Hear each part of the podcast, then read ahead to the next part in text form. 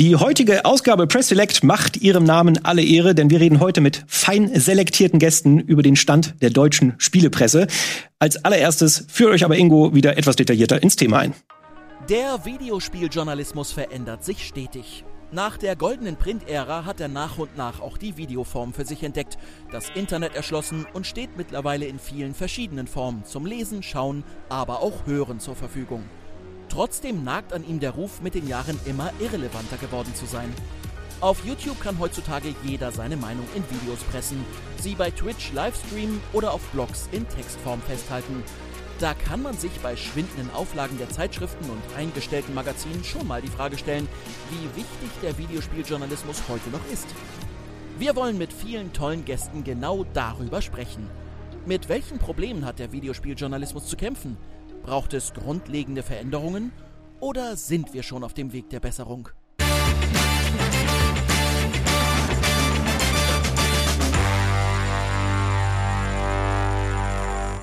Bevor wir uns aber in die Diskussion stürzen, möchte ich euch natürlich eben genannte tolle Gäste einmal vorstellen und ich fange im Studio an und wir haben einen wiederkehrenden Gast. Hallo Jörg Leubel. Hallihallo.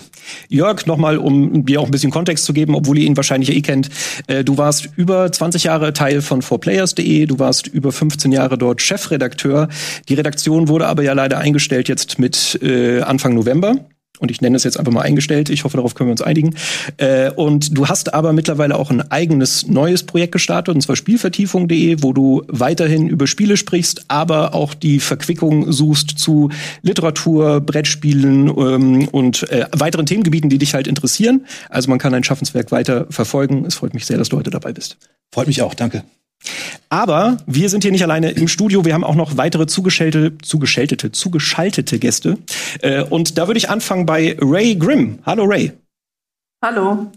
Und auch zu dir noch ein bisschen Kontext. Du bist die Chefredakteurin von GamePro. Du bist aber auch davor schon nicht untätig gewesen. Äh, du warst äh, Redakteurin bei IGN, bei Moviepilot und bei Gamespilot. Also weißt du in diesem Fall, in jedem Fall auch, wovon du sprichst. Deshalb freut es mich sehr auch, dass du dabei bist. Hallo. Hi, freut mich hier zu sein.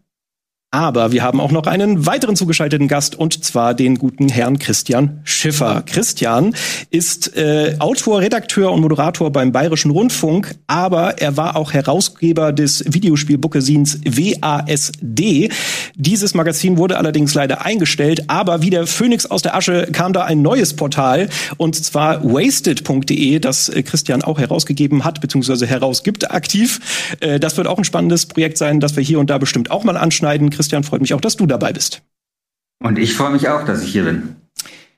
So, als allererstes, wir haben eben gerade schon in der Vorbesprechung ein bisschen geredet. Äh, ich würde als allererstes gerne so ein bisschen den, den ja, Elefanten im Raum ansprechen. So, uns hat das hier alle sehr erschüttert, als wir die Geschehnisse um Four Players mitbekommen haben. Ähm, die Redaktion wurde, wie gesagt, ja zum November äh, in dem Sinne eingestellt und davon warst du ja natürlich auch aktiv betroffen. Und ähm, deshalb würde ich zumindest in aller Kürze ein bisschen mit dir drüber sprechen. Ich kann mir vorstellen, du hast ja schon hier und da darüber gesprochen, ähm, aber vielleicht magst du uns noch mal so ein bisschen skizzieren, was so der Auslöser dafür war, dass die Redaktion in dem Sinne in der Form eingestellt wurde. Ich habe jetzt kürzlich gesehen auf dieser Webseite, die du genannt hast, dass da ja wieder Redaktion ist. Ich hörte davon, ja. Vielleicht bin ich gar nicht mehr auf dem neuesten Stand, ich weiß es nicht. Ich dachte, wir schweigen das tot. okay. Ja, also, was gibt's da zu sagen? Eigentlich, ich bin ganz ehrlich, wollte ich gar nicht mehr so groß Gedanken verschwenden. Ähm, ich habe mit vielen Leuten drüber gesprochen. Es war für die komplette Redaktion eine harte Zeit, weil es uns so überrascht hat und ähm, ich hatte mir erst eine schöne Metapher überlegt. Ich habe sogar ein Märchen überlegt. Es gibt diese Geschichte von Willi Tiburski. Das ist so ein Automechaniker. Den kannte ich ganz gut. Der hat 20 Jahre für eine Firma mal locht, mhm. hatte einen guten Namen, hatte eine gute Marke und dann kam irgendjemand aus, mit einem Geldkoffer aus der Schweiz und sagte, hör mal Willi, du hast so eine coole Marke, willst du nicht Satelliten bauen? Und dann sagte Willi, nee, Autos kann ich und so, da habe ich so meine Zielgruppe und die Leute kennen mich. Mhm. Ja, dann lass uns doch Satelliten hinten bei dir bauen. Wir, bauen, wir ziehen Labor auf da hinten und wir bauen Satelliten. Mhm. Ja gut, sagt Willi, aber ihr wisst ja, ne, Umsatzsteigerungen sind schwierig in meinem, in meinem Segment. Ja, gar kein Problem, wir brauchen deine Marke. Du bist unser taktisches Mittel, weil Tiburski mögen die Leute. Ja, und dann irgendwann merkt Tiburski so nach fünf, fünf sechs Monaten, dass die, das mit den Satelliten nicht so läuft. Mhm. Und das merken die mit den Geldkoffern auch.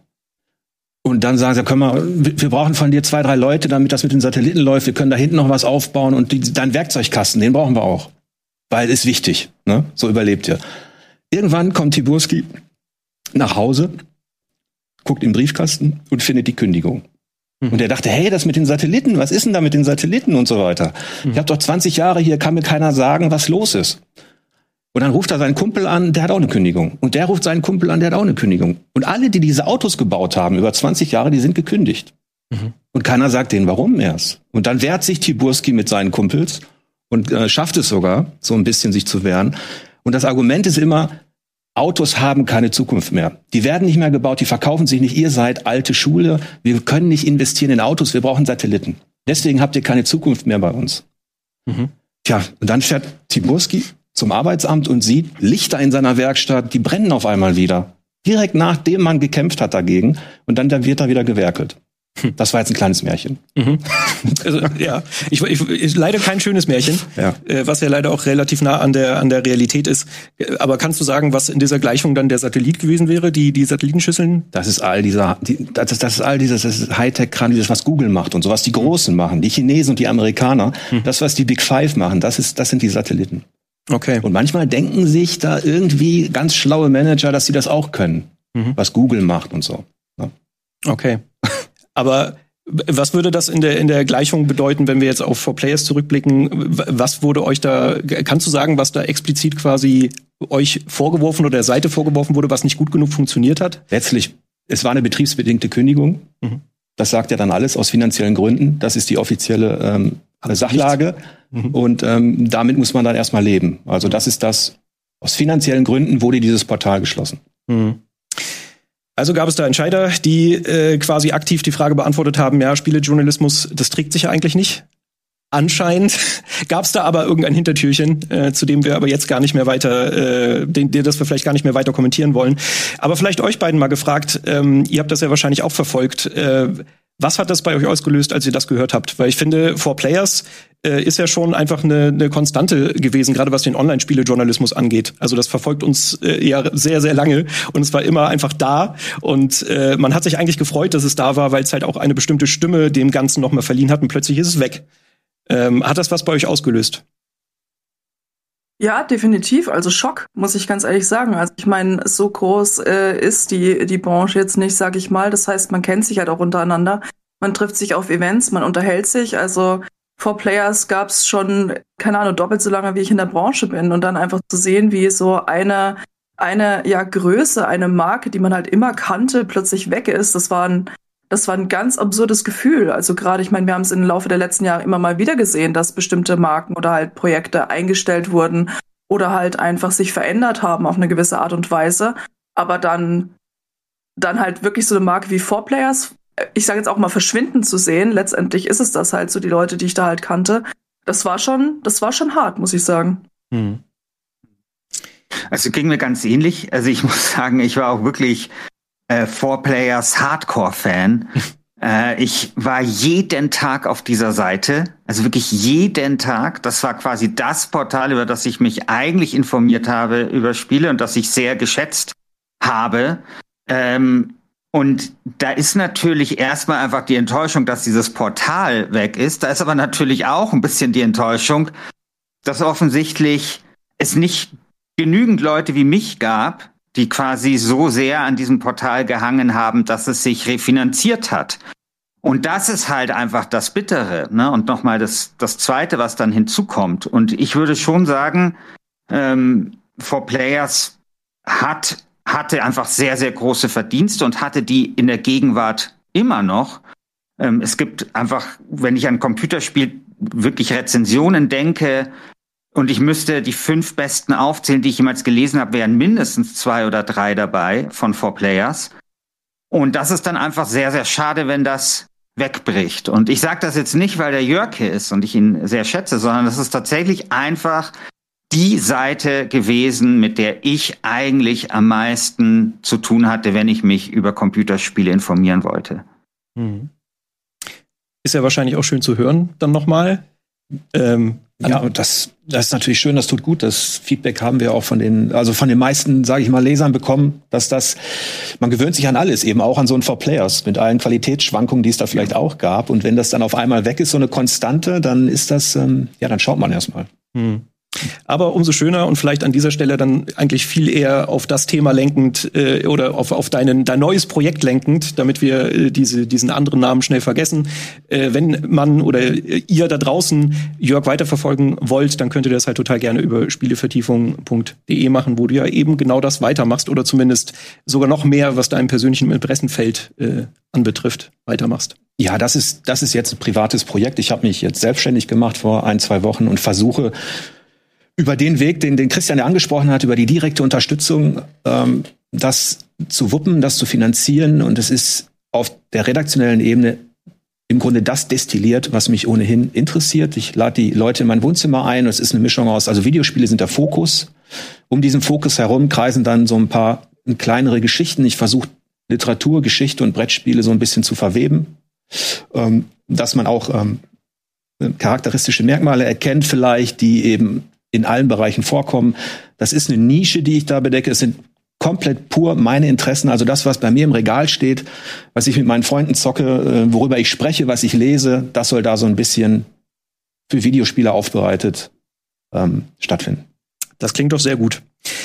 Ich würde aber sagen, wir lenken jetzt äh, so ein bisschen in das eigentliche Thema ein und da schaue ich jetzt mal gerade in Richtung von dir, Christian. Und zwar wäre meine Einstiegsfrage so ein bisschen, wie relevant ist denn der Spielejournalismus heute noch? Ne? Man bekommt das ja ab und an mit, jetzt in dem Fall von 4Players, da wurde einfach ein großes, bekanntes Magazin eingestellt und da schluckt man halt vielleicht schon mal, gerade wenn man selber äh, Videospieljournalist ist. Und in deinem Fall, du hast ja eben gerade ein neues Portal, Portal gelauncht, deshalb wirst du darauf wahrscheinlich eine relativ gute Antwort haben, vielleicht ist Videospieljournalismus noch relevant? Also ich weiß jetzt nicht, ob die Antwort äh, äh, gut ist. Ich glaube, sie ist jetzt auch nicht so besonders exotisch, aber ich würde schon sagen, dass ja, natürlich ist äh, Videospieljournalismus relevant. Die Frage ist halt nur, was subsumieren wir darunter? Und ich finde, also ich habe da einen relativ weiten Begriff. Also natürlich sind Leute, die Podcasts machen, natürlich sind Leute, die äh, YouTube-Videos machen zu Spielen, sind auch ein Stück weit für mich Journalisten. Und ähm, insofern würde ich ja sagen, der Spielejournalismus war noch nie so vielseitig, so aufregend und so interessant, wie er heute ist.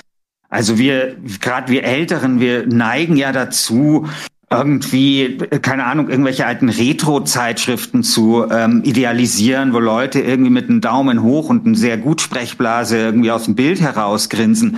Aber come on, heute ist der Videospieljournalismus so viel besser als damals. Und wenn wir uns halt dann die Frage stellen, was ist denn eigentlich das Problem, dann stehen wir ja eigentlich nur vor einem Problem, nämlich quasi die Refinanzierung des Videospieljournalismus. Und da sehe ich ein großes Problem, der tatsächlich dann wiederum auf sich auf die Relevanz auswirkt, weil was sollte denn zum Beispiel Videojournalismus denn eigentlich tun?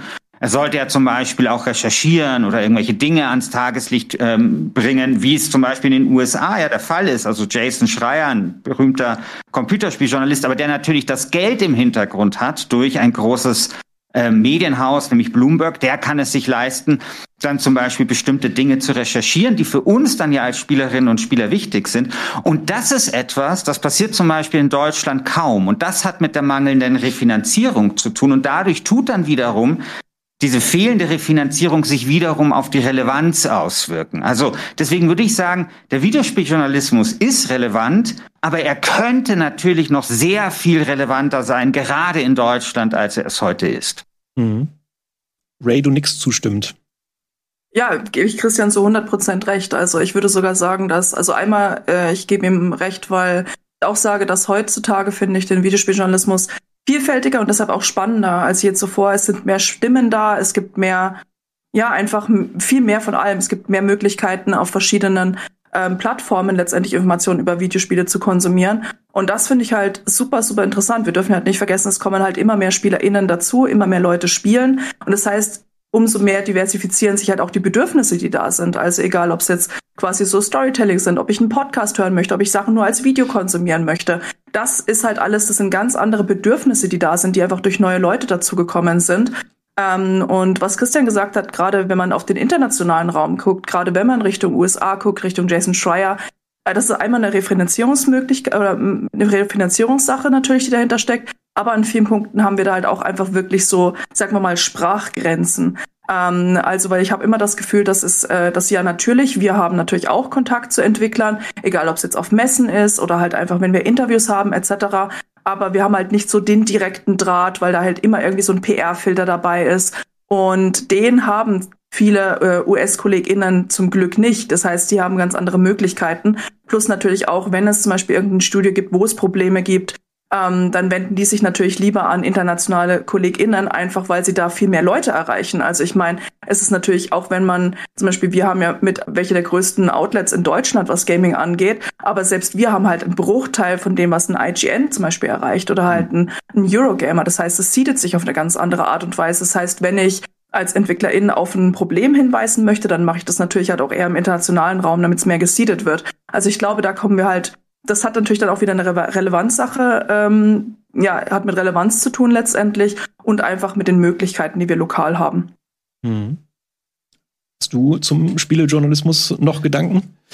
Ja, ich denke, die, die, die investigative Seite, die kann der deutsche Spielejournalismus überhaupt nicht bedienen. Das hm. ist, ähm, das hat strukturelle Gründe. Das ist einfach so, dass wir auch relativ irrelevant sind, was die Zugänge betrifft. Das heißt, auch die deutschen Publisher und PR-Agenturen, die sind letztlich in einer zweiten, dritten Ebene erst angesiedelt. Da hat England das Sagen, USA hat das Sagen und Japan ist ohnehin nochmal ein Spezialfall. Das heißt, wir sind, wenn wir Bericht erstatten, sowieso immer Sekundär, Tertiärquelle. Mhm. Ähm, da, es gab schon Ansätze, ähm, mal hinter die Kulissen zu, zu schauen, etwas zu recherchieren oder auch mal die Branche in Frage zu stellen, aber die waren so harmlos und zahnlos dann, dass man, dass man sagen kann, der Spielejournalismus lebte eine Zeit lang einfach nur von der mechanischen Wiedergabe seiner Reviews, die schlecht zu lesen waren und bis heute meist auch schlecht zu lesen sind. Also ich weiß gar nicht, welche deutschen Reviews ich lesen könnte. Also gerade jene aus dem Reichweitenjournalismus, die, da habe ich, da schaue ich zwei Minuten drauf und sehe sofort die Keywords, ich sehe die Absätze und ähm, mhm. weiß ich nicht, in drei Wochen könnte jemand einen Bot programmieren, der das abgibt.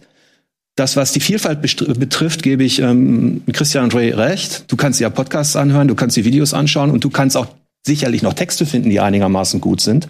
Und das ist auch das, was seit 2004, als der New Games Journalism geboren worden ist mit Bo Nigger, wo quasi ein höchst emotionaler, charismatischer äh, Text zu lesen war über eine Spielerfahrung mit Jedi Outcast. Mhm.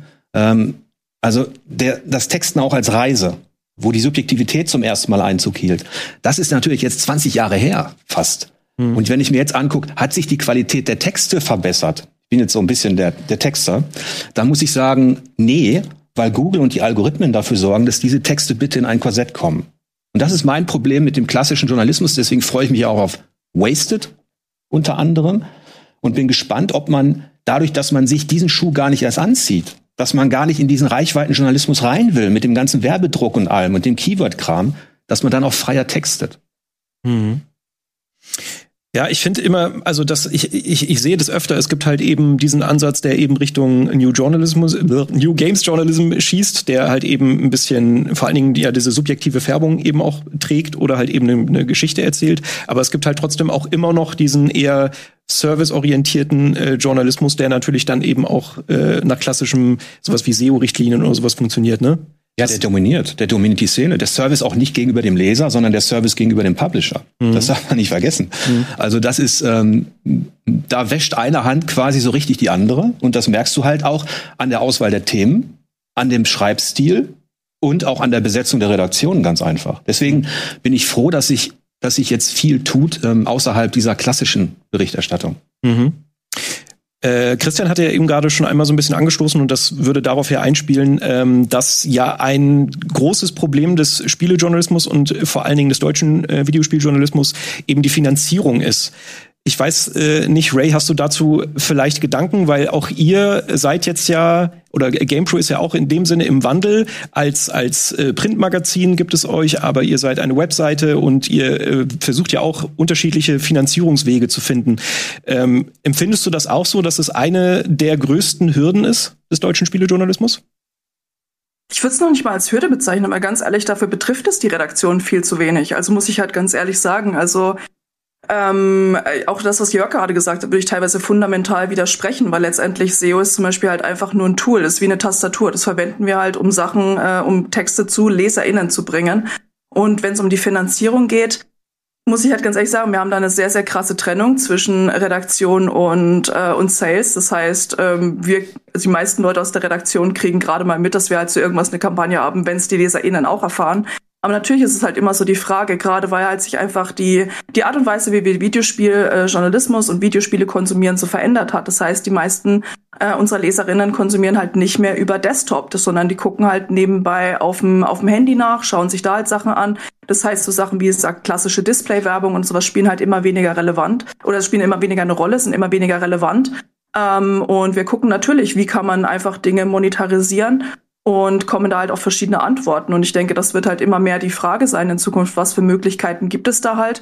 Und äh, das Gute ist einfach, dass das, wie gesagt, bis jetzt einfach die Redaktionen so per se, bei uns zumindest, gar nicht betrifft. Mhm. Du lachst. Ja, ich finde, es ist ein schönes Märchen. Ähm, ich meine, wir können ja, ja Sorry, dass du eine andere Erfahrung gemacht hast, aber ja. es ist halt bei uns Ich meine, aber so, der Begriff, aber der Begriff Medienkooperation, der sagte ja schon noch was, ne? Und du weißt, dass Webedia Medienkooperation eintütet. Ja, definitiv, aber das beschränkt unsere, unsere okay. äh, Textberichterstattung auf keine Art und Weise. Du kannst ja, dir gucken, welche Medienkooperation wir haben und welche Wertungen wir vergeben. Und dann ja. siehst du auch, wie sich das beeinflusst oder eben nicht. Also ja, das ist, das ist doch dann schön, dass euch das ja, betrifft. Definitiv. Ja, absolut. Äh, eine Sache, die ich halt äh, öfter beobachte in letzter Zeit, ist halt, dass die LeserInnen und auch ZuschauerInnen äh, ebenfalls mit reingeholt werden. Also es gibt ja öfter so Premium-Abo-Modelle, nenne ich es mal, ähm, womit man zusätzlich Inhalte bekommt. Das gibt's ja bei euch zum Beispiel auch. Äh, aber eben auch wie ihr jetzt zum Beispiel ja den Weg geht, ihr, äh, du Jörg und du Christian, ihr seid ja eben jetzt äh, Crowdfunding, ihr seid ja über die, über die Crowd finanziert. Ähm, ist das vielleicht auch so ein Weg, der, der zukünftig oder der zukunftsträchtig ist? Und vielleicht jetzt mal in deine Richtung, Christian? Glaubst du daran? Ich glaube, dass das ich glaube, dass das ein Weg ist. Also ich meine, da gibt es natürlich schon auch Probleme, die man nicht kleinreden kann. Also wir haben zum Beispiel eine große Diskussion mittlerweile, wenn es bei wenn es um YouTuber zum Beispiel oder Streaming, äh, Streamer geht, äh, dass die äh, ja mit Burnout zum Beispiel zu kämpfen haben, weil du immer dann darauf quasi angewiesen bist, permanent zu liefern. Also das, was man so aus dem wissenschaftlichen Bereich kennt, so Publish or Perish, das gibt es dort im Prinzip auch. Das heißt, es kommt sehr stark darauf an, welches Verhältnis man tatsächlich hat zu den Leuten, für die man diesen Content produziert. Ob das Partner sind, ob das Unterstützer sind oder ob das Leute sind, die es einfach gewohnt sind, wenn sie irgendwie, weiß nicht, ein Spiegel-Abo abschließen, dass das halt immer kommt und deswegen es überhaupt nicht verstehen, wenn jemand zum Beispiel einfach nur Urlaub machen will, ja. Also das heißt, da gibt es schon einfach auch Probleme in diesen neuen Finanzierungsformen. Ich sehe allerdings eine große Chance und das ist das, was, was Jörg gesagt hat und was ja ähm, und deswegen sehe ich den Gegensatz auch gar nicht so stark zwischen euch beiden, was ja zum Beispiel die GameStar ja schon auch eben erprobt eben über diese genannten Abos, also da kommt das ja her. Es war ja immer eine Mischfinanzierung. Also GameStar war ja nie jetzt, keine Ahnung, äh, Bibis Beauty Palace für Computerspiele, sondern das war ja immer sozusagen auf der einen Seite eine, eine Abo-Finanzierung, auf der anderen Seite eine Werbefinanzierung. Ich glaube aber einfach, dass das große Problem tatsächlich diese Aufmerksamkeitsökonomie ist im Journalismus. Und das, da geht's nicht nur um den Computerspieljournalismus, sondern die Probleme sehen wir ja haben wir ehrlich gesagt schon beim Privatfernsehen gesehen, sehen wir heute sehr stark beim Online-Journalismus, wenn es sozusagen nur darum geht, die Aufmerksamkeit auf sich zu lenken und dann die Aufmerksamkeit wiederum an Werbetreibende zu verkaufen. Das ist ja das Geschäftsmodell. Und ich möchte aber quasi nicht Aufmerksamkeit generieren, um die zu verkaufen, sondern ich möchte ein journalistisches Produkt herstellen und das an diejenigen direkt verkaufen, die das lesen wollen oder konsumieren wollen, hören wollen, sehen wollen. Einfach den direkteren Weg gehen, weil dann spare ich mir sozusagen dieses, dieses Aufmerksamkeitsgeheische. Ja, das ja sozusagen dann verschiedene Ausprägungen hat. Also von SEO über, ähm, keine Ahnung, irgendwelche Clickbait-Geschichten und so weiter. Und ich glaube, generell ist das, wenn man sich den Journalismus insgesamt anschaut, einfach ein Problem. Und da ist dann beim Computerspieljournalismus ist da, glaube ich, keine Ausnahme. Und deswegen finde ich es sehr wichtig, dass es, dass diese alternativen ähm, Finanzierungsformen erprobt werden, wo dann eben ein Stück weit diese ganzen Zwischenhändler ausgeschlossen werden und man einfach für diejenigen produziert, für die man einfach produzieren möchte. Und das sind die Leserinnen und Leser. Mhm.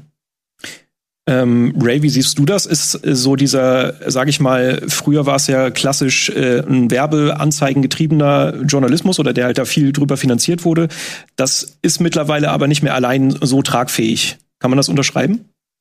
Auf jeden Fall, ja. Also wie gesagt, ich habe schon gemeint, dass sich allein die Art zu konsumieren, zum Beispiel über Mobile, Desktop etc., mhm. hat sich geändert. Das verändert ja viel. Aber natürlich ist es immer interessant, einfach Möglichkeiten zu finden, um halt jetzt nicht, gerade wenn man wie dieses Jahr vielleicht Release schwächere Jahre oder sowas hat, sich einfach von dieser klassischen Finanzierung abzuwenden. Ich meine, wir haben ja auch ein sehr erfolgreiches Programm bei, äh, bei GameStar Plus, einfach mit einer Paywall dahinter. Wir gucken natürlich auch im Streaming-Bereich, wir haben Podcasts. Also ich finde das, ich finde das sehr schön. Wie gesagt, ich kann mich nur wiederholen, wenn ich sage, dass es halt verschiedene Arten gibt, verschiedene Bedürfnisse von, ähm, von einfach diversen Leuten, Sachen zu konsumieren oder halt ähm, anzukommen. Und letztendlich gehen damit dann halt auch verschiedene Bedürfnisse, wie, wie will ich für zahlen für, für Dinge oder wie will ich nicht dafür zahlen.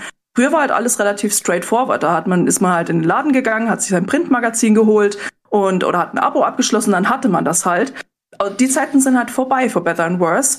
Ähm, gibt natürlich da viele, viele neue Möglichkeiten einfach, die sich erschließen, aber natürlich ist es halt auch alles nicht mehr so klar gezeichnet wie früher. Mhm. Was mich da vielleicht noch mal so ein bisschen interessieren würde, wir hatten äh, ganz vorhin einmal den New Games Journalism angeschlagen. Ähm, in, in Hinblick dazu würde mich interessieren, was so bei euch denn Artikel sind, die sich vor allen Dingen gut äh, klicken und lesen, sage ich mal, weil das ist natürlich trotzdem was, womit man äh, ja rechnen und kalkulieren muss, dass sich Artikel gut klicken. Äh, sieht man da irgendwie eine Art Wandel, also sowas, dass zum Beispiel die klassischen Tests vielleicht ein bisschen an Relevanz verlieren, dafür aber eben andere, eben reportagigere, dokumentativere Beiträge da vielleicht besser funktionieren? Ähm, ja, man sieht da durchaus einen Wandel auch im Laufe der Zeit. Man muss aber auch dazu sagen, dass Klicks halt nicht alles sind. Auch bei uns nicht, auch nicht beim, äh, sagen wir mal, Reichweitenjournalismus, wie es so schön genannt wurde, sondern das ist halt quasi so eine Metrik, mit der wir arbeiten, aber das ist halt nicht immer die wichtigste. Die wichtigste, also das legen wir auch von, von Text zu Text fest. Ähm, aber wenn man jetzt zum Beispiel nur wirklich über, über sowas wie Klicks geht und sowas, dann sind es ganz oft die Service-Sachen. Also einmal so Sachen wie Empfehlungen, ähm, man muss dazu sagen, bei, bei GamePro sind wir, wir sind sehr mainstreamig ausgerichtet. Wir richten uns sehr, sehr viel an neue SpielerInnen, ähm, die halt gerade erst zum Beispiel reinkommen, die sich gerade erst neue Konsolen gekauft haben. Wir haben seit letztes Jahr eine neue Konsolengeneration. Das heißt, da sind sehr, sehr viele neue Leute dazu gekommen, die teilweise auch zum allerersten Mal mit Videospielen in Kontakt gehen. Und solchen Leuten wollen wir halt irgendwo ein Zuhause bieten. Das heißt, und das schlägt sich dann halt auch einfach wieder in den, den Texten, die zum Beispiel die meisten Abrufzahlen haben. Das sind einfach sowas wie, was sind die besten Switch-Listen? Ne? Wo kann ich gerade eine PS5 kaufen? Den habe ich aber, schon angeklickt.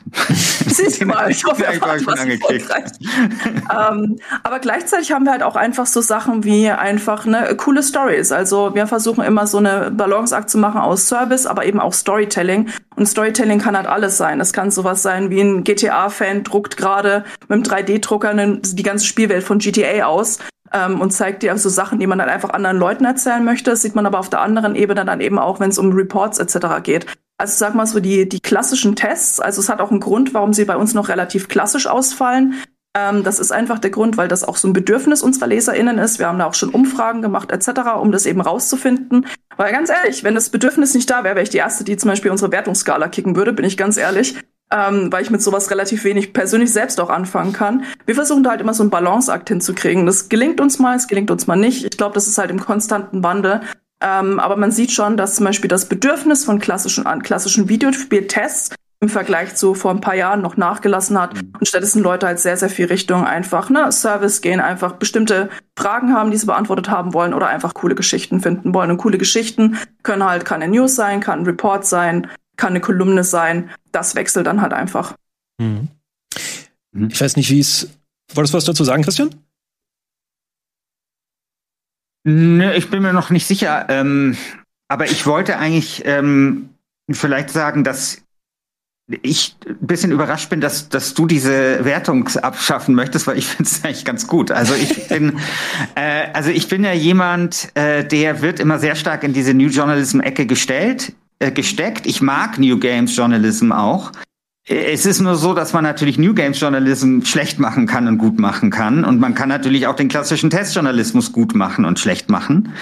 Und ich finde das immer so im Computerspieljournalismus äh, immer sehr erstaunlich. Also ich bin ja quasi in Anführungsstrichen jetzt, also ich weiß nicht, wie ich es anders ausdrücken soll, normaler Journalist eigentlich beim Bayerischen Rundfunk und ja nur zu einem kleinen Teil Computerspieljournalist. Und ich finde das immer total spannend, dass beim Computerspieljournalismus sehr viel darüber diskutiert wird, was denn jetzt eigentlich der, die richtige Form ist und die richtige Art Computerspieljournalismus zu betreiben.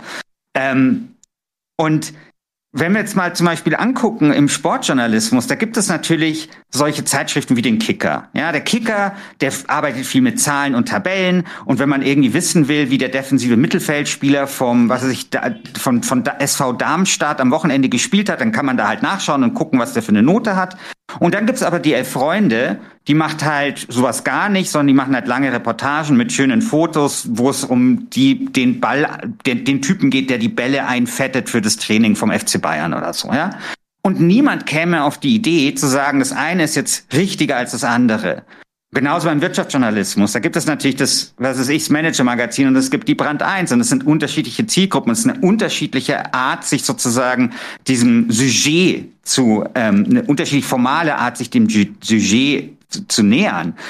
Und ähm, ich persönlich mag das total, wenn man ein Spiel also ich will gar nicht sagen, bespricht und ich mag auch die Zahl, die dahinter steht. Und ich mag auch so einen Wertungskasten. Ich finde das geil, wenn ein Jörg Lübel sich da hinstellt, 15 Seiten über äh, äh, Death Stranding schreibt und dann halt eine 95 drunter haut und man so sich so denkt, ja okay, das ist eine Ansage.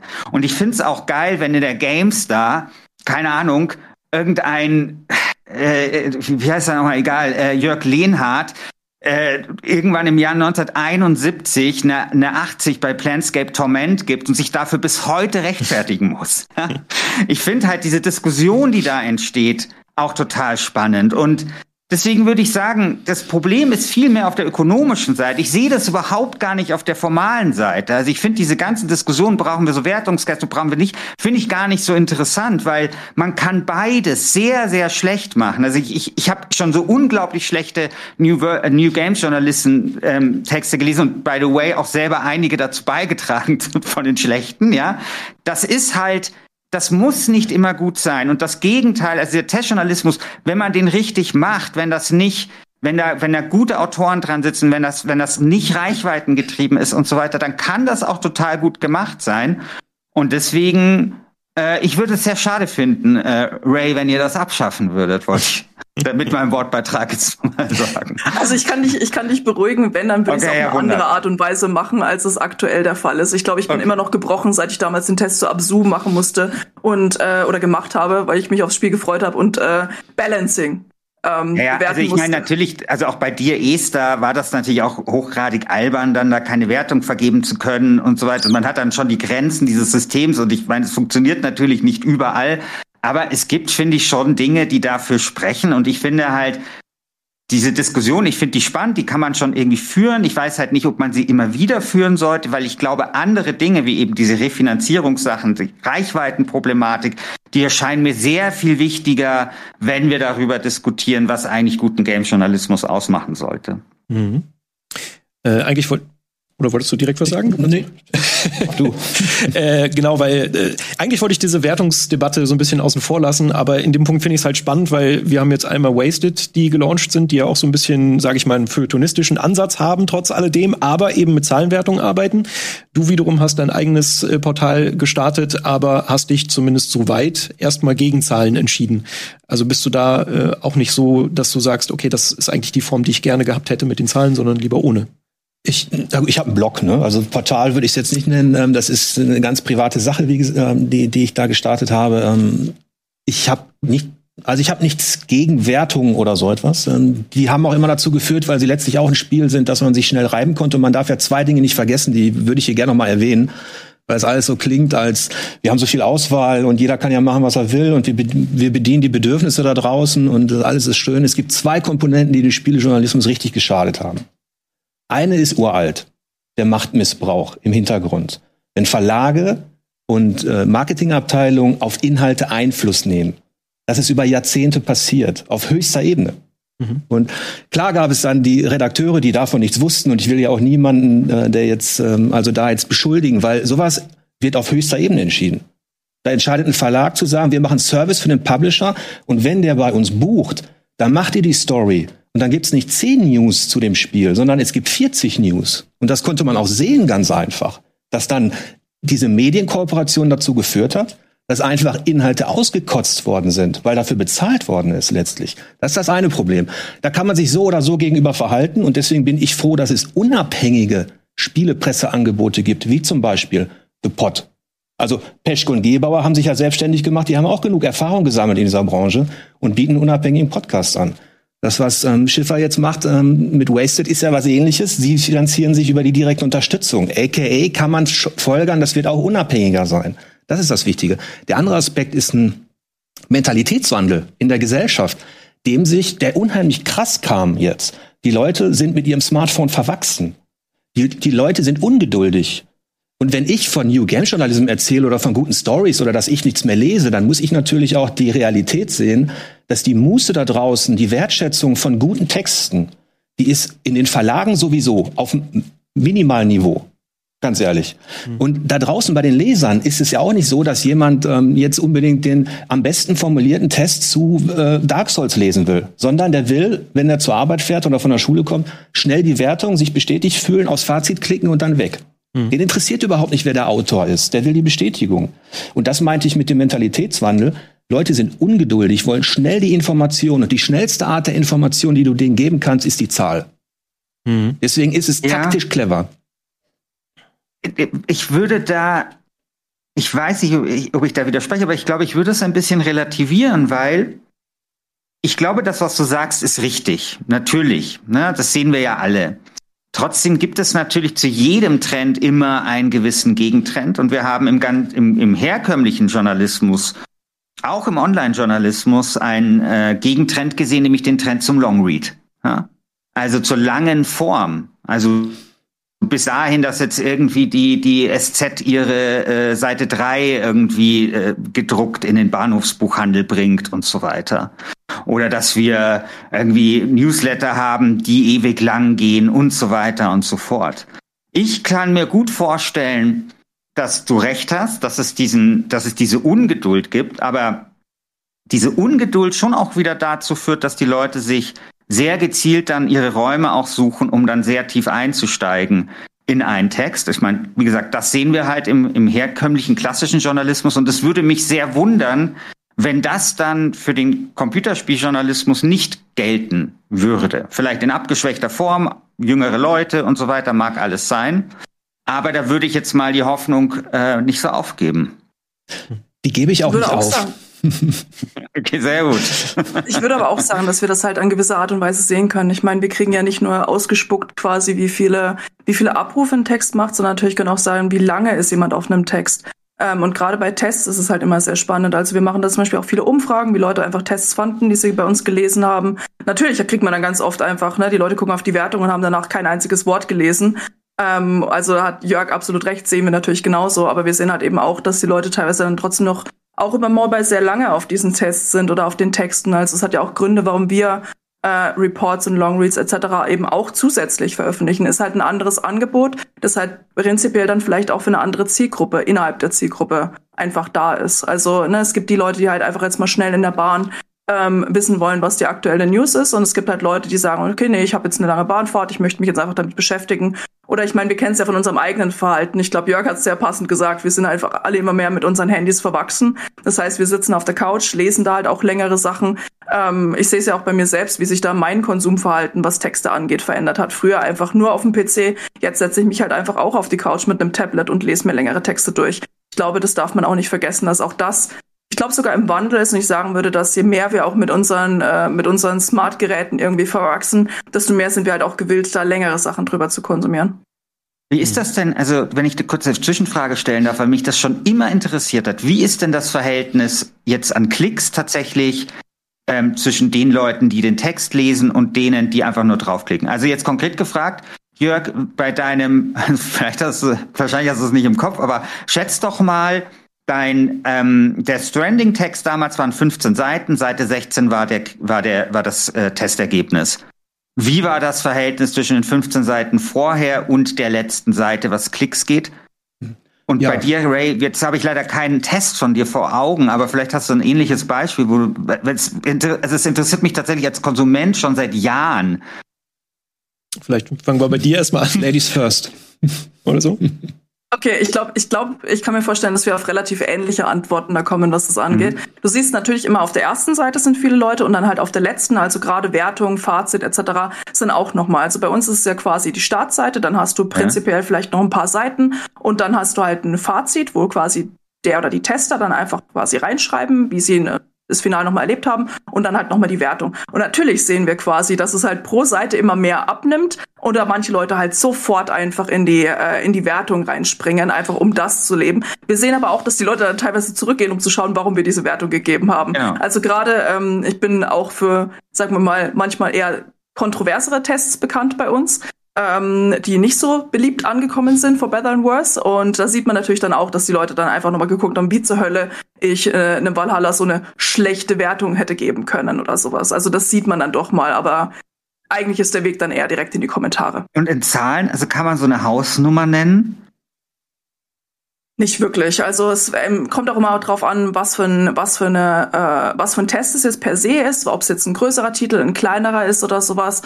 Und manche, es gibt halt auch Tests, zum Beispiel so unser Animal Crossing Test hat richtig scheiße performt. Einfach weil die Leute da keinen Test gebraucht haben. Die sind halt mhm. sofort irgendwie in den Laden und haben sich's gekauft. Also mhm. es ist wirklich so von, von Test zu Test, von Spiel zu Spiel unterschiedlich, dass ich da nicht wirklich eine Hausnummer dahinter packen kann. Aber also, ich würde mal sagen, pro Seite verlierst du schon so deine, keine Ahnung, 10, 20 Prozent manchmal. Okay.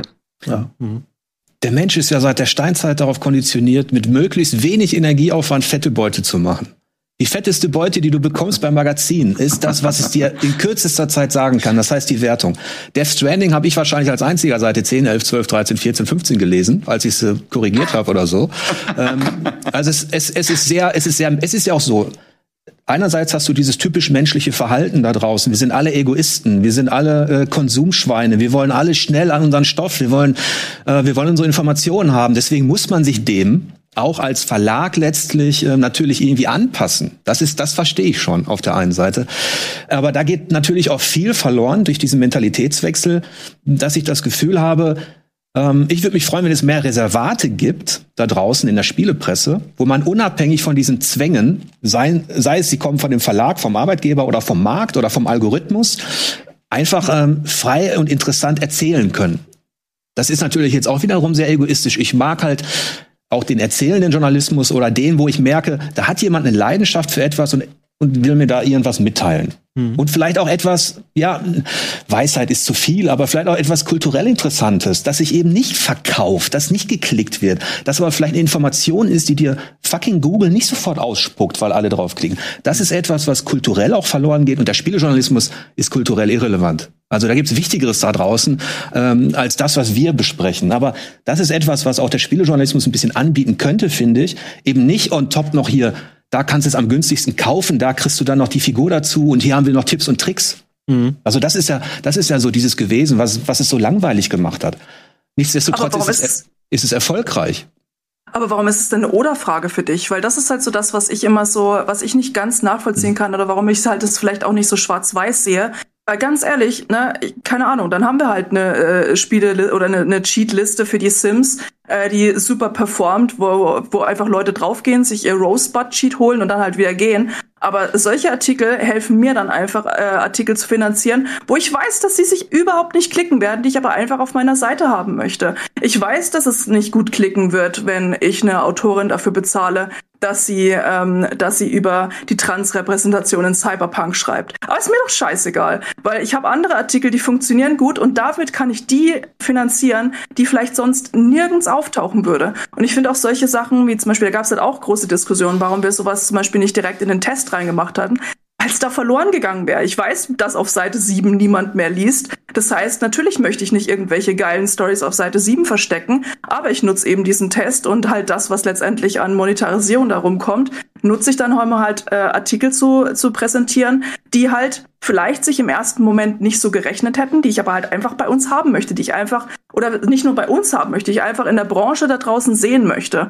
Und ich finde halt, dass man das halt nicht so schwarz-weiß sehen darf, weil ja, auch bei uns taucht mal einfach New Games Journalism auf. Habe ich in der Vergangenheit, egal ob jetzt für ein IGN, für ein, ich habe für die WASD geschrieben, für ein Superlevel schon, habe ich auch alles gemacht, auch bei uns genauso. Und ich finde das richtig geil, dass es halt einfach diese Möglichkeiten gibt mittlerweile und dass ich halt auch bei meiner Seite nicht gezwungen bin, einfach jedem Trend hinterher zu rennen und alles zu machen. Wir können uns dediziert dafür entscheiden, irgendwelche Sachen nicht zu machen. Wir können uns dediziert dafür entscheiden, ähm, Sachen halt doch zu machen. Wir haben auch habe da neulich auch einen Mini-Twitter-Rant äh, basierend auf einer Erfahrung mit meiner Mutter rausgegeben. Einfach, wo ich gesagt habe, solche, solche Artikel wie, wie schalte ich meine Playstation an oder wie speichere ich in Fallout 76, die werde ich aufs Blut verteidigen. Einmal, weil es mhm. Leute da draußen gibt, die es tatsächlich nicht können und auf die herabgeguckt wird und ich halt mit von dieser Art des Gatekeepings absolut nichts halte.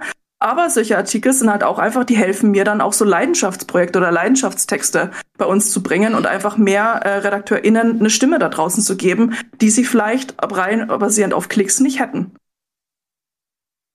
Ja, das ist ähm, meine Erfahrung ist halt die diese Schwarz-Weiß, was du darin siehst, beruht halt auf der Erfahrung, die ich gemacht habe, 20 Jahre in dieser Branche und ich finde es super, wenn leidenschaftliche Journalisten, egal wo sie arbeiten, bei welchem Verlag, wenn sie es schaffen, ihre Themen durchzubringen. Das ist das ist toll. Ich will dich auch gar nicht in so eine Rechtfertigungsposition bringen, aber ich kenne eben auch die Verlagsstrategien sehr genau und deswegen weiß ich, dass die mit dazu geführt haben, dass selbst wenn da leidenschaftliche Redakteure sind, die sagen, nee, so weit will ich nicht, das will ich nicht, das will ich nicht, die dazu geführt haben, ähm, dass das Angebot da draußen eben komplett banalisiert wurde.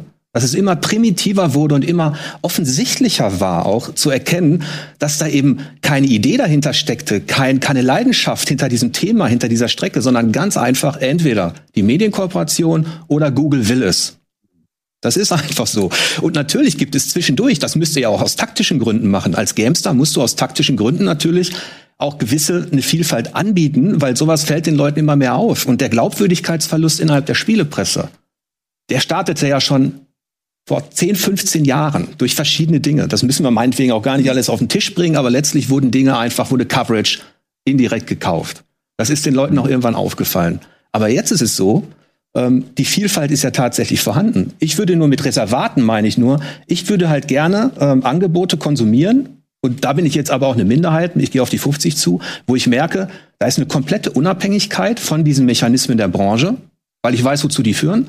Und zweitens ist da, steckt da eine Idee dahinter mit einer Leidenschaft, die mir halt direkt etwas erzählen will. Das sind einfach so Reservate, von denen hätte ich gerne noch mehr. Hm.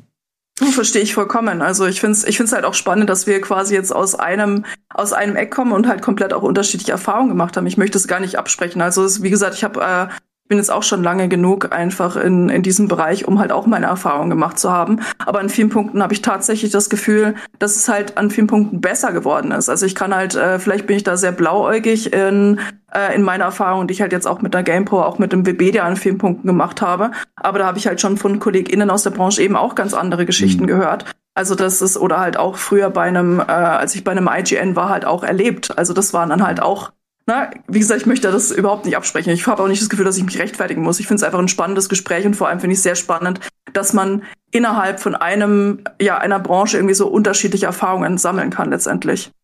Hm. So, wenn ich mal kurz von aus, weil ich bin zwar irgendwie Teil dieser Branche, aber wie gesagt, eigentlich mein, mein Hauptjob habe ich eigentlich woanders und mache da auch andere Dinge und andere Themen.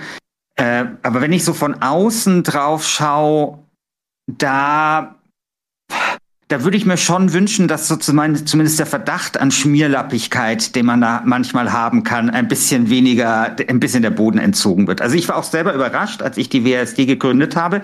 Ich habe da sehr sch schmierlappige Werbedeals ähm, angeboten bekommen. Also wir hatten ja sowieso nie Anzeigen, aber wenn wir eine gehabt hätten wollen, dann hätten wir zum Beispiel auch über ein Spiel berichten müssen und sowas. Und es hat mich tatsächlich gewundert, weil ich das aus anderen journalistischen Bereichen, ich habe ja nicht immer nur beim öffentlich-rechtlichen Rundfunk gearbeitet, wo das sowieso keine Rolle spielt, aber da nie kennengelernt habe. Und der Eindruck von außen, den, den man schon ein bisschen haben kann, ist halt, sagen wir mal, es gibt so drei berüchtigte journalistische Bereiche, die so berüchtigt sind für ihre Schmierlappigkeit. Das eine ist Reisejournalismus, wo die Leute immer bezahlt werden, um auf irgendwelche Kreuzfahrten zu fahren. Zweites Autojournalismus. Es gibt eine sehr ungesunde Nähe zwischen Autojournalisten und ähm, der Auto Automobilbranche.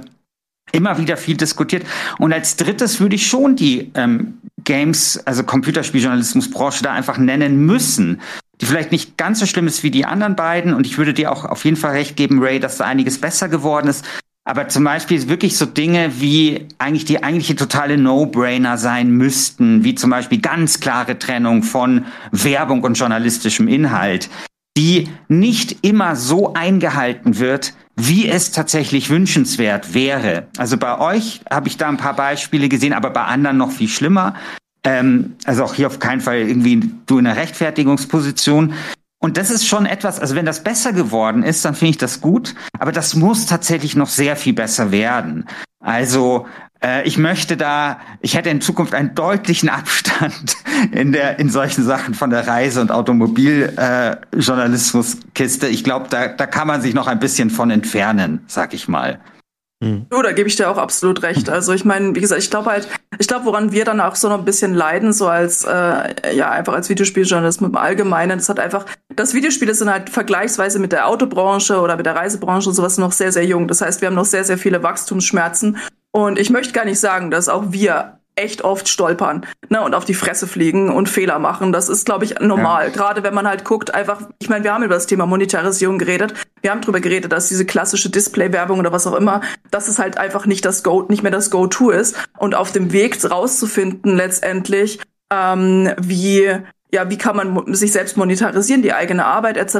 Da wird man immer ins Stolpern kommen. Da werden wir noch ganz oft auf die Fresse fliegen und Fehler machen. Und da ist es super wichtig, dass uns Leute sagen, yo, das war nicht cool. Oder dass wir halt auch einfach überlegen, wie wir da ganz, wie wir da rangehen können. Also ich meine, ich weiß auch noch, als ich noch relativ, äh, als ich relativ neu dazugekommen bin, ich meine, ich bin jetzt auch ungefähr seit etwas mehr als zehn Jahren in der Branche, wenn man so möchte da war halt so dieses Doritos Gate, also wo man einen, einen Videospieljournalisten gesehen hat und um ihn herum waren einfach so Doritos und irgendwelche Energy Drinks und sowas aufgebaut. Und er hat halt gleichzeitig, ich weiß gar nicht, ob er da News vorgelesen hat oder was auch immer. Und einfach diese Absurdität, die ist mir auch bis heute einfach im Kopf geblieben. Und ich glaube, da gibt's noch ganz, ganz viel, was wir besser machen müssen. Also da absolut. Und ich bin da auch immer, immer dankbar, wenn man darauf hingewiesen wird letztendlich. Daraus lernen wir auch das, immer. Also wie ist denn das mit dem Selbstverständnis zum Beispiel? Also zum Beispiel, was mir zum Beispiel mehrmals passiert ist, wenn ich mit Leuten, zum Beispiel Computerspieljournalistinnen zu tun hatte, dass die sich als Teil der Industrie oder der Branche ähm, ähm, begriffen haben. Also es, also angefangen von, ich habe mal eine Interviewanfrage bekommen von einem, der wollte was war Computerspiel, also war selber ein Computerspieljournalist. Hey, ich frage gerade Leute aus der Industrie an und hat mich quasi ganz automatisch in diese Industrie-Fair reingemeindet. Und in Gesprächen ist mir das tatsächlich immer wieder mal aufgefallen, dass Leute als Computerspieljournalisten sich als, also wir als Computerspielindustrie oder sowas gesprochen haben. Ich meine, klar, so nach dem dritten Bier und so, klar, aber ähm, das finde ich so ein bisschen auffällig und das finde ich so und ich ich habe so ein bisschen den Eindruck, dass da schon mehr dahinter steckt. Also dass sozusagen es eine eine große Nähe gibt teilweise zur Industrie. Ich meine, es gibt auch viel so Drehtürgeschichten, ehemalige Journalisten, die dann in der PR landen und so weiter. Und ich weiß halt nicht, ob das so gesund ist und ich frage mich manchmal, ob es auch was zu tun hat mit diesem Selbstverständnis, was in in, in diesem Bereich des Journalismus vielleicht dann vorhanden ist und was vielleicht ein bisschen zu nah ist eben an der wirklichen Industrie, weil wir sind Journalisten und wir sind nicht Teil der Industrie. Ja, ja es gibt. Gebe ich dir recht. Oh, Entschuldigung. Nee, bitte. Nee, ich wollte nur sagen, also ich verwende auch, ich habe mir ist mir selbst aufgefallen, dass ich zum Beispiel das Wort Branche jetzt relativ häufig ja, genau. verwendet habe. Ja. Aber auch ganz ehrlich, das ist auch so ein, so ein, ähm, mir fehlt da auch manchmal so ein bisschen das passende Vokabular in unserem mhm. Bereich. Also mhm. ähm, auch zu sagen, weil nee, ich sehe auf keinen Fall den Videospieljournalismus irgendwie als Teil der Branche. Klar, es ist halt sehr viel Grauzone, weil ne, es ist immer eine Herausforderung, wenn man mit einem Kollegen zusammengearbeitet hat und urplötzlich macht er irgendwie den Sprung in die äh, in die PR oder sowas. Also das ist, äh, finde ich, immer eine seltsame Situation, über die wir halt immer mal wieder stolpern. Aber tatsächlich finde ich, ist es bei, also fällt mir zumindest bei mir einfach so eine Vokabularsache. Wie wie beschreibe ich uns am besten als äh, weil wir sind Teil dieses. Oh ja, hau raus bitte. Ich würde es einfach inzestuöse, inzestuöse Verzahnung nennen. Das, was Christian beschrieben hat, das ist einfach über Jahre eine Verdichtung von Interessen, die eigentlich nicht zusammengehören, ähm, um sich zu um sich zu bereichern. Es gibt eine inzestuöse Verzahnung. Vitamin B kann man das nennen. Du musst Beziehungen haben und so. Eine Hand wäscht die andere. Das gibt's in jeder Branche und das kann manchmal auch positiv sein. Ähm, aber diese Grenze zu ziehen, zu sagen, okay, bis hierhin, ich bin Journalist und bis dahin und nicht weiter. Du bist Publisher oder vielleicht auch in, im eigenen Verlag, sage ich mal, die Grenze zu ziehen. Du machst halt Marketing, ich mache Redaktion. Und da gibt es bestimmt Beispiele, wo das sauber läuft, aber ich habe in den Jahren halt beobachtet, wie das immer mehr verzahnte und wie dann Selbstverständnis entstanden ist von, aber wir sitzen doch alle in einem Boot. Wir sind doch in dieser Videospielbranche und wenn du das jetzt verreist, dieses Spiel, dann, dann stehen da die ganzen Arbeitsplätze dann und was soll aus den Leuten werden und aus, aus der Werbung und ähm, das mag ja alles nicht mehr so krass sein. Aber das sind die Dinge, das sind die Argumentationsketten, die aufgefahren worden sind. So nach dem Motto, wir sitzen alle in einem Boot, da kannst du kein Loch reinbohren mit deiner Kritik oder so. Und ähm, man sieht es ja auch am Personal. Man muss sich doch nur mal über Xing und LinkedIn anschauen, wo welche Leute, die jetzt vielleicht Verlagsleiter sind, Marketingchefs, Produktmanager, wo die vorher gearbeitet haben. Also diese Verzahnung ist in der Spielebranche sehr, sehr dicht. Hm. Wie, wie hast du denn damals, als du, ich sag jetzt schon damals, als du bei 4Players eben noch Chefredakteur warst, wie hast du das denn da gemacht? Wie hast du denn da die Trennung hergestellt? Weil natürlich, wir, wir kommunizieren ja eben mit PR-Agenturen, mit PR-Abteilungen von, von Publishern, von Entwicklern. Äh, wie hast du es da denn so gehandelt, dass das halt eben gar nicht erst passiert, dass da eben noch diese natürliche Trennung ist? Ich hatte natürlich den Luxusvorteil, das muss man auch sagen, dass wir von Anfang an gesagt haben, ich als Chefredakteur, ich buche keine Kampagnen ein. Ich setze mich auch nicht an einen Tisch mit einem, mit, mit einem Publisher und überlege, was können wir denn bei euch machen? Da habe ich keine Lust drauf gehabt. Das habe ich möglichst weit weggeschoben, um das ähm, ausgelagert äh, stattfinden zu lassen. Natürlich musst du Kontakt zur PR haben, mhm. um äh, aufgrund der Pressemuster, Pressemitteilungen und so weiter. Aber da kann man eben sagen, okay, du lädst mich auf ein Event ein, das musst du und das will ich ja auch, weil ich will Bericht erstatten. Dann bekomme ich da mein Pressemuster, alles ist gut. Ich mache meine Coverage und danach bitte Schnauze halten. Mhm. Und dieses danach bitte Schnauze halten, haben einige nicht so ganz verstanden, ähm, weil sie auch gemerkt haben, sie konnten manchen Journalisten eben auch danach noch auf den Schreibtisch kriechen und so, bevor der Bericht dann online ging, auch nochmal nachfragen, wie sieht's denn aus? Kriegst du denn jetzt, was ist es denn jetzt? Ah, ich bin ganz aufgeregt, wird's denn jetzt gut oder schlecht, die in der mhm. Berichterstattung? Und das war bei uns auch so, wir haben gesagt, bevor unser Bericht online ist, gibt's keinen Kontakt dazu, darüber, mhm. keinen Austausch. Es sei denn, es ging um Bugs oder irgendwas ganz äh, Dramatisches. Ich will auch gar nicht sagen, dass das ein strukturelles Problem ist, wo man jetzt sagen kann, 80 Prozent der Leute da draußen sind inzestuös, verzahnt und arbeiten korrupt. Das sage ich ja gar nicht. Ich will nur sagen, diese Mechan es hatte einen Grund, dass diese Mechanismen gerade in der Spielebranche wirken konnten. Hm. Ja. Ja, ich muss sagen, ich habe euch eben gerade mal die ganze Zeit erstmal reden lassen, weil das ja so schön äh, geflossen und gelaufen ist. Wir nähern uns jetzt langsam schon ein bisschen der, der, äh, dem Ende dieser Aufzeichnung. Ich würde so am Ende noch einmal auf einen Aspekt eingehen, den du eben gerade zwischendurch ja auch schon erwähnt hattest, ne, wo es so ein bisschen darum ging, okay, ähm, dass da draußen LeserInnen vielleicht sich manchmal eben nicht mehr die Zeit nehmen. Es ist alles ein bisschen schnelllebiger geworden, was ja auch einfach so ein bisschen der Wandel, glaube ich, äh, unserer unseres unserer Grundlage ist. Ne? Also es gibt ja jetzt mittlerweile auch viele verschiedene Arten und Weisen Spielejournalismus äh, von von Texten, von Print hin zu Online, zu Video, zu Podcast, wie wir äh, The Pod ja vorhin auch schon erwähnt hatten. Ähm, und bei dir sieht man ja zum Beispiel jetzt auch, dass du auch damit jetzt noch vermehrt äh, experimentierst, weil ich glaube, vielleicht liegt da auch noch so ein bisschen eine Stärke. Du hast zum Beispiel einen äh, Beitrag zu Metroid Dread geschrieben, aber hast ihn auch gleichzeitig nochmal angeboten als Podcast, was ja dann eher vielleicht auch für Leute gedacht ist, die ein bisschen schnelllebiger eben nebenbei konsumieren wollen? Ja, ich würde sagen, das ist einfach ein, das ist damit experimentiert, das ist ein Service, ähm, das machen, das wollen auch nicht die meisten und ich lese es auch tatsächlich nur vor, das ist auch nichts Besonderes. Ich wollte damit ein bisschen experimentieren. Was ich viel spannender finde, ist eben, dass, dass ich jetzt den, natürlich den Luxus habe. Ich war ja als Chefredakteur von 4Players auch ich kenne ja das Korsett. Das ist ja nicht so, dass wir komplett unabhängig auf einem anderen Planeten gearbeitet hätten. Nur konnten wir uns gegen bestimmte Dinge eben vielleicht ein bisschen besser wehren als Redaktion. Und jetzt kann ich Themen platzieren, die ich für, für interessant erachte, indem ich zum Beispiel einfach mal ähm, einen Bogen spanne aus der Geschichte hin zu einem Arcade-Game von Nintendo weil es vielleicht kulturgeschichtliche Bezüge gibt. Mhm. Sowas hätten wir bei For Players natürlich auch so nicht gebracht. Da habe ich bei, da habe ich mal eine Kolumne geschrieben zu irgendwas oder so. Wir waren auch in diesem Korsett.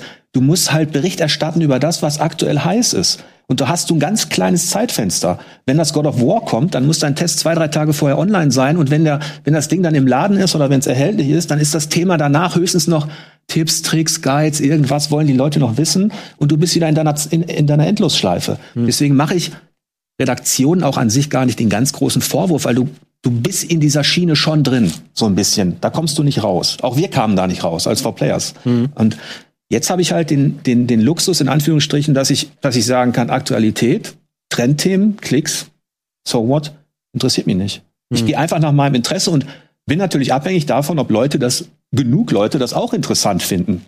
Dass da einer einfach total hinter dem Trend her irgendwie auch mal irgendwann über Themen spricht. Mhm. Also das ist ein Experiment und der Podcast ist auch einer. Ja.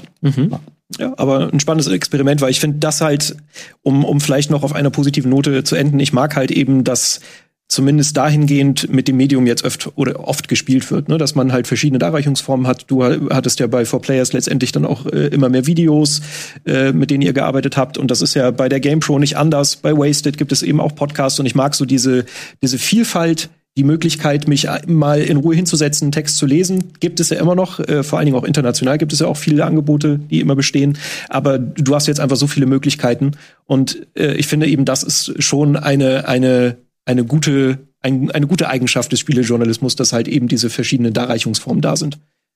Zumindest um, um eine positive Note zu haben.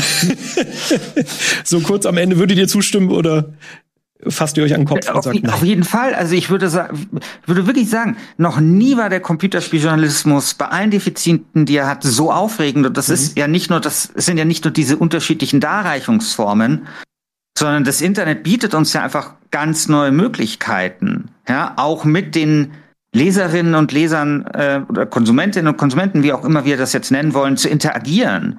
Also deswegen zum Beispiel bei Wasted, wir sehen das ja jetzt nicht nur als Portal, sondern wir sehen das ja als eine Art Club und haben halt viele so spielerische Elemente, weil es uns halt darum geht, tatsächlich etwas mit den Leuten zu machen. Ich glaube halt, dieses, also man darf sich, und das ist generell ganz gut, nicht nur als Spielejournalistin, ähm, sondern generell als Journalistin, man darf sich nicht so ernst nehmen. Und wir sind nicht mehr in dieser Zeit, wo man halt von der Kanzel herunterpredigt und unten stehen halt die Leute und finden das alles total super. Sondern was ja jetzt das Spannende ist, ist ja etwas mit den Leuten gemeinsam zu entwickeln. Und wir haben zum Beispiel bei Wasted, ich meine, wir werden da schon viele Fehler machen und bestimmt auch irgendwie mal die, den falschen Weg einschlagen, aber ähm, das macht das vielleicht dann auch so spannend. Also die Leute werden immer dabei sein, wir werden die immer mitnehmen und wir werden hoffentlich zusammen irgendwie daraus etwas Neues entwickeln, wo man dann vielleicht irgendwann sagen wird, in zehn Jahren, okay, das hat jetzt den Spielejournalismus in Deutschland tatsächlich bereichert. Und das finde ich ist so, das ist das, was es noch aufregender macht. Also diese Vielfalt an Formen, aber diese Nähe zu denjenigen, für die wir das ja letztendlich machen. Mhm. Und das finde ich ist etwas total Schönes. Es verändert die Arbeit, es macht die manchmal auch anspruchsvoller, erfordert mehr Konzentration, erfordert andere Fähigkeiten. Aber es macht das so viel interessanter und aufregender. Und deswegen, ich möchte in keinem anderen Jahr, auch nicht, obwohl ich viel Powerplay gelesen habe, als ich klein war, ich möchte in keinem anderen Jahr Spielejournalismus betreiben als im Jahr 2021. Nie war die Zeit besser. Okay, ich würde sagen, ich, ich nehme das jetzt mal als schönes Schlusswort. Ich bedanke mich sehr für eure Zeit, sehr für dieses interessante Gespräch. Ich habe auch äh, sehr gerne selber zugehört. Aber auch vielen Dank an euch da draußen und tschüss. Das war ein Podcast von Funk.